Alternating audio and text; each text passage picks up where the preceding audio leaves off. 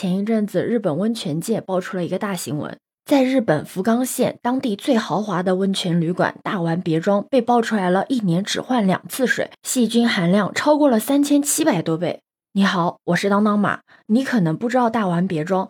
它位于福冈县二日市温泉街，占地六千五百平方米，已经有了一百五十八年的历史，妥妥的可是百年老店。它在很多日本人的心中，可是全日本最好的温泉山庄之一。要知道，在日本人的观念中，顶级温泉山庄可是比五星级酒店更加有品位的地方，而且这里还接待过日本的天皇，很多来日本旅游的游客啊，也都会选择来这里。并且都对这里的温泉赞不绝口，但是就是这个号称顶级享受的大丸别庄的温泉水，居然被测出来军团菌超标了三千七百多倍。你知道吗？军团菌可是一种很可怕的致命病菌，它是可以在二十到五十摄氏度的供水系统中生存和繁殖的。怎么说呢？如果你吸入了受污染水体造成的气溶胶，那你就有可能会患上一种名为军团病的肺炎。这个病的发病程度，它可以从轻微的发热到多器官衰竭不等，严重的甚至可能会因此而死亡。根据世卫组织的资料，为军团菌繁殖和传播提供环境的人工供水系统，属于该病最有可能的源头。也就是说，既有适宜生长温度，又有丰富营养物质的温泉，是很容易造成军团菌的超标的。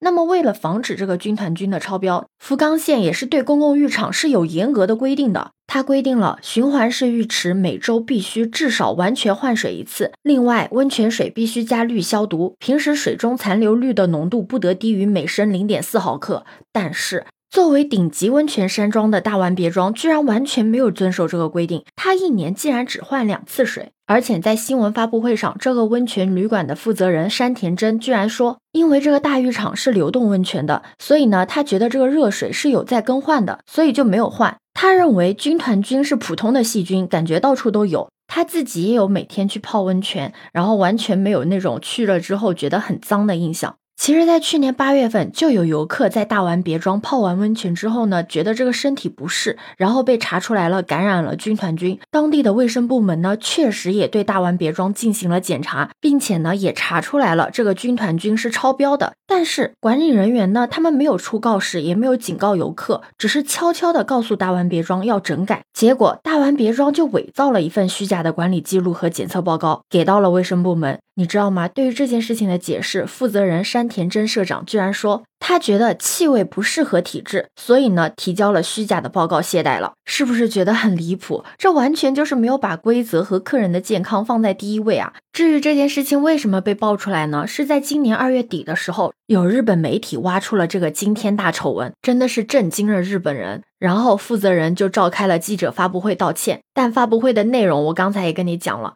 就是感觉一直在狡辩，就这样的态度真的很难再让人信任他。但是在发布会上，负责人山田真社长他是把所有的事情呢都归到了自己的头上，是因为他告诉员工不要更换热水，因为他觉得使用热水的人并不多，因为他不喜欢氯的味道，所以自私的没有在温泉水中加氯消毒。一切的一切都是因为他没有意识到换水的重要性。但是他的解释呢，并没有平息舆论。确实，这个解释要是给你听，你能接受吗？随着这个追责的声音越来越大，山田真就辞去了社长一职，并且过了没多久，他就谢罪自杀了。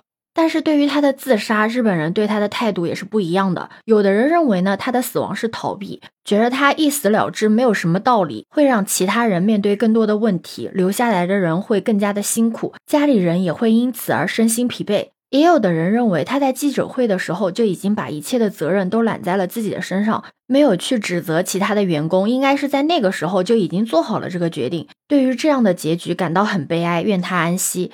也有的人认为，他最开始呢只是想要节约成本，但是这样做实在是太不卫生了，真的不应该这样做。为了省钱，最终丢了性命，而且肯定波及到了其他的温泉店。但确实，这件事的背后折射出了温泉界的管理问题。虽然说不能因为这件事情一棒子打死所有的温泉酒店，但这件事情肯定会影响日本整个温泉行业在国际上的声誉。也希望这件事情呢，可以扼杀掉温泉行业的不良风气，让当地的政府重视起来，杜绝这类事情的发生。问题来了，如果你后面去日本玩，还会选择去泡温泉吗？对此你有什么看法呢？可以把你的想法留在评论区哦。